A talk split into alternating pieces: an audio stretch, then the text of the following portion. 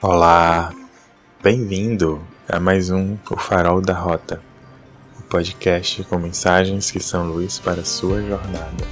Eu sou Carlos Torres, sou tarólogo e terapeuta. E o Farol da Rota traz hoje a regência do mês de setembro. Quais arcanos estarão ajudando nesse mês de setembro?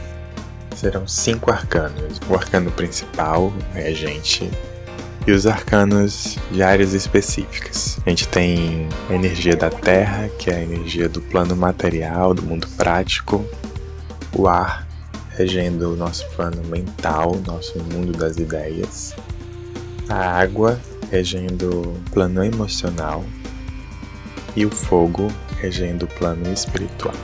Sem mais delongas, Ouve aí, Regência do Mês. Onde fica o teu Kansas, Dorothy?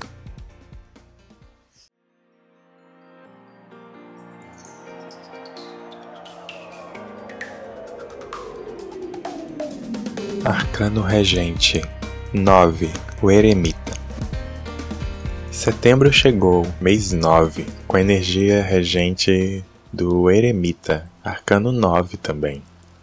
9 é um número com energia centrípeta que faz se voltar para dentro, ao centro de si, que recomenda a se recolher antes de dar o próximo passo. Com o arcano 9, fecha-se um ciclo, porém se revê e se avalia o processo, o ciclo em si, aprendendo e colocando em prática esse aprendizado, ou seja, Antes de ir para o 10, estude o trajeto realizado do 1 até o 9. É o recado dessa carta. E como dizem os poetas Almir e Renato, ando devagar porque já tive pressa e levo esse sorriso porque já chorei demais. Hoje me sinto mais forte, mais feliz, quem sabe. Só levo a certeza de que muito pouco sei ou nada sei. Cada um de nós compõe a sua história. Cada ser em si carrega o dom de ser capaz e ser feliz. Letra de Tocando em Frente, Almir Sata e Renato Teixeira.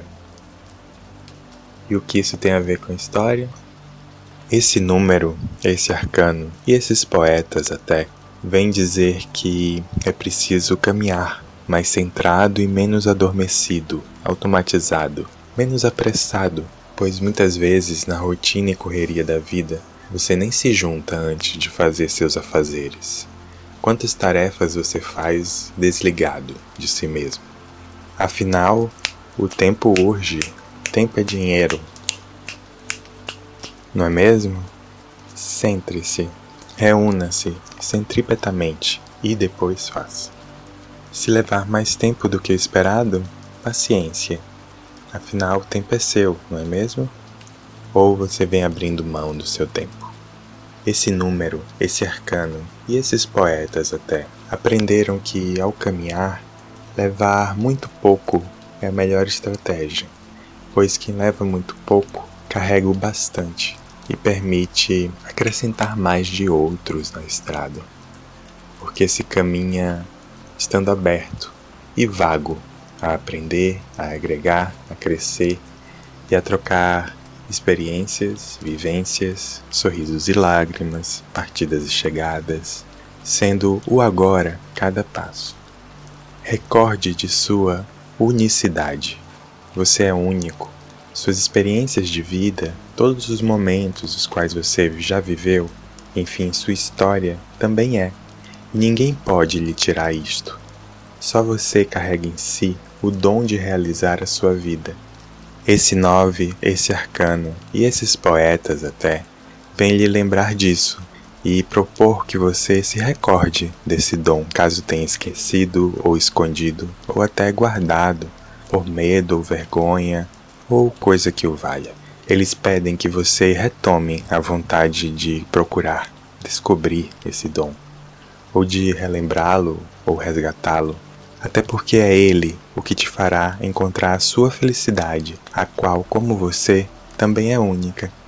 Assim, os poetas e esse eremita até lhe convidam a fazer essa jornada do nove, essa espiral para dentro, que, como a estrada de tijolos amarelos, pode te levar até Oz, ou de volta até ao que em ti é o teu Kansas. Se joga Dorothy.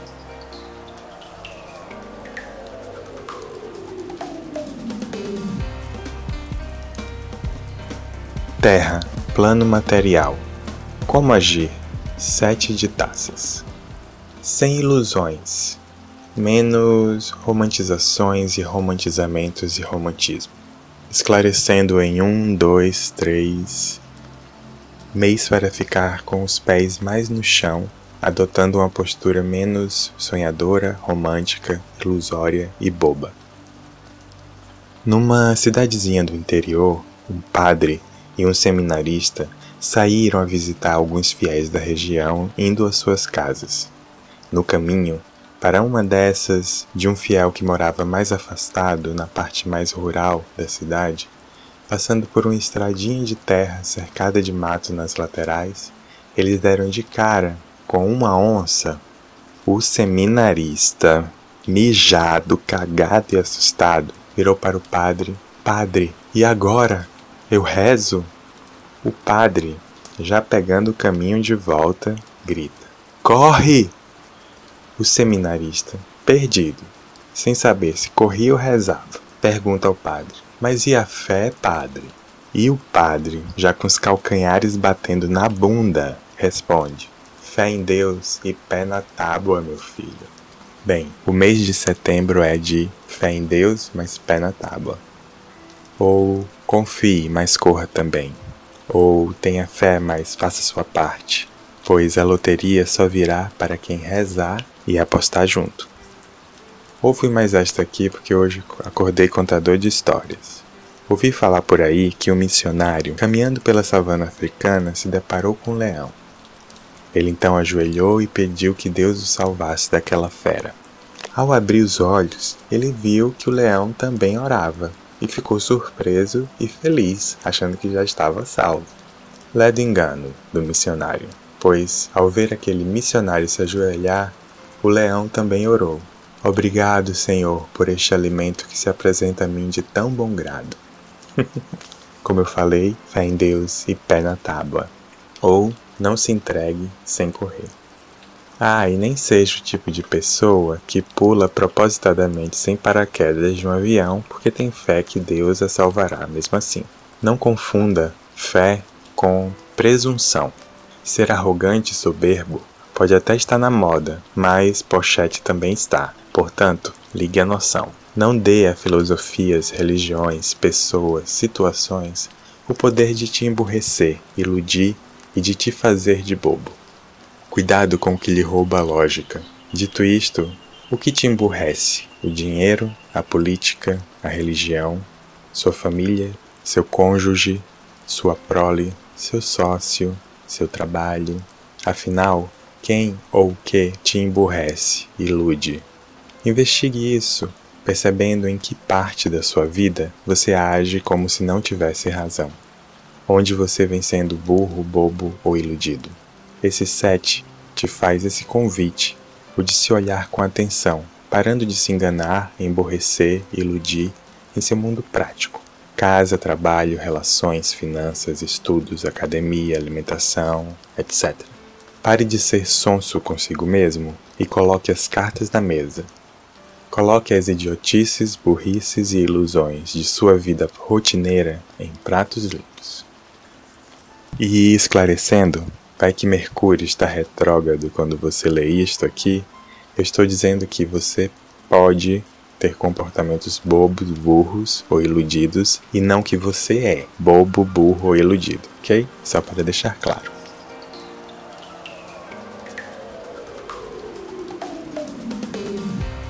Ar, plano mental. Como pensar? Quatro de bastões. Sua mente é confusa. Ser confusa é próprio da natureza da mente. Até porque hoje a usamos para tudo. E entenda isso, ela não serve para tudo. Ela é incrível, fantástica, vitaminada, mas não serve para tudo. Entretanto, se acreditou naquela máxima do penso logo existo, E já viu. Mente, mente, mente e mais mente. Só que o ser existe antes do pensar. Pensar é uma das muitas faculdades que o ser pode se permitir a fazer ou não em sua existência. Pense a existência até, porém principalmente viva a sua existência, pois quantas vezes você já deixou de viver por pensar demais?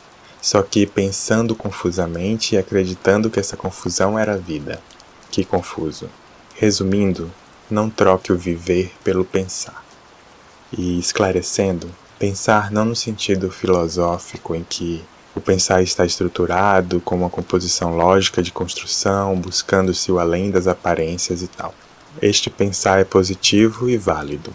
O pensar que deve ser deixado aqui é o pensar como uma atividade paranoica, com padrões obsessivos, compulsivos, em que se fica ruminando ideias e criando ilusões, mentiras, preocupações, etc. Um pensar que não desenvolve soluções, servindo apenas para aumentar medos, ansiedades, julgamentos, críticas, culpados e vítimas, problemas, dúvidas. Numa eterna balada cerebral que só traz uma exaustiva e sofrida confusão. A mente é confusa e está sobrecarregada e superestimada. A vida não é confusa e muitas vezes está subestimada. A vida simplesmente é, então viva simplesmente e coloque a mente em seu devido lugar. Permita-se desligar dela vez ou outra. E celebre, você está vivo. Pensando ou não, você existe e vive. Dê à sua mente o espaço certo dela e não o espaço todo da sua vida. Não deixe a mente viver a sua vida no seu lugar. Esteja no lugar certo de si mesmo. Água, plano emocional. Como sentir? Três de moedas. Trabalhando. Se suas emoções estão dando trabalho, então trabalhe isso. Aproveite que estará colocando a mente no lugar dela, assumindo seu posto essencial na sua vida e coloque suas emoções no devido lugar também. Beneficie-se que o sol está em Virgem e arrume-se. Existo, logo me permito sentir. Pensamentos e emoções são parceiros de fuleiragem, portanto, aproveite que estará atento ao pensar e atente-se ao sentir também. E como você pode ter um corpo emocional mais saudável? Observando seus comportamentos. Preste atenção a como você reage ao mundo à sua volta. Perceba o que você pensa e sente a partir do que vê, ouve, come, toca, cheira, experimenta, observando a forma como absorve o mundo. Perceba seus sentimentos e pensamentos antes de apenas reagir a eles.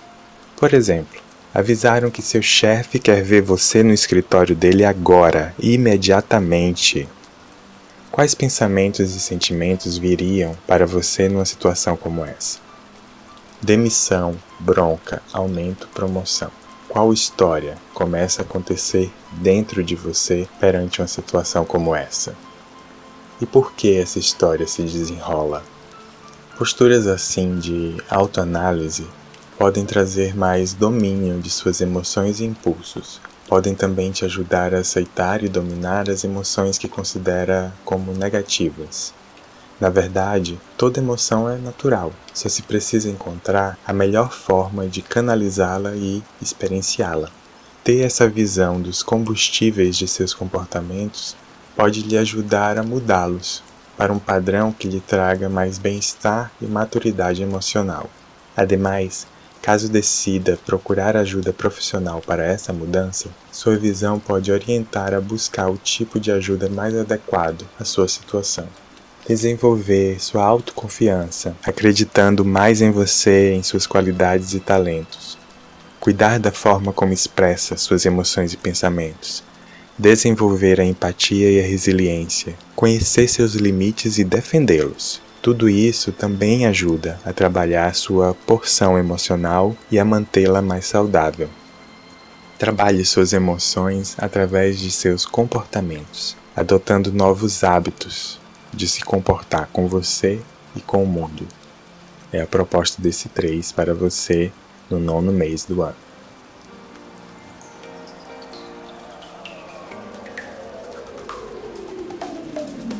Fogo, plano espiritual energético. Como se conectar? Rei de moedas. Estabilize suas raízes antes de voos mais altos. A semente primeiro se enraiza para depois arvorecer geral. E você sabia que, através das raízes, as árvores se comunicam, trocam nutrientes, protegem umas às outras e cuidam das árvores mais jovens, velhas e ou doentes? Pois é, uma boa raiz é tudo, meu bem. Então, se quer ter mais energia, ser mais positivo e ou mais espiritual, veja como estão suas raízes. Cuide de você primeiro, é o que lhe diz esse rei. Quando se está em um voo e as máscaras de oxigênio surgem, sabe em quem você deve colocar primeiro a máscara? Em você. E depois você ajuda o outro. Portanto, coloque sua máscara de oxigênio e respire. Centre-se antes de dar o próximo passo. Uma das qualidades que a prática do surf traz ao surfista é a de ampliar a harmonia entre mente e corpo. Com o desenvolvimento de estratégias para se manter em pé numa prancha deslizando na água, o surfista aumenta seu senso de equilíbrio, e este senso pode se estender para outras áreas da vida além do surf. A postura corporal do surfista é bastante importante: pernas, barriga, braços todos eles trabalham coordenados pela busca desse equilíbrio e devem estar alertas para agir no imprevisto.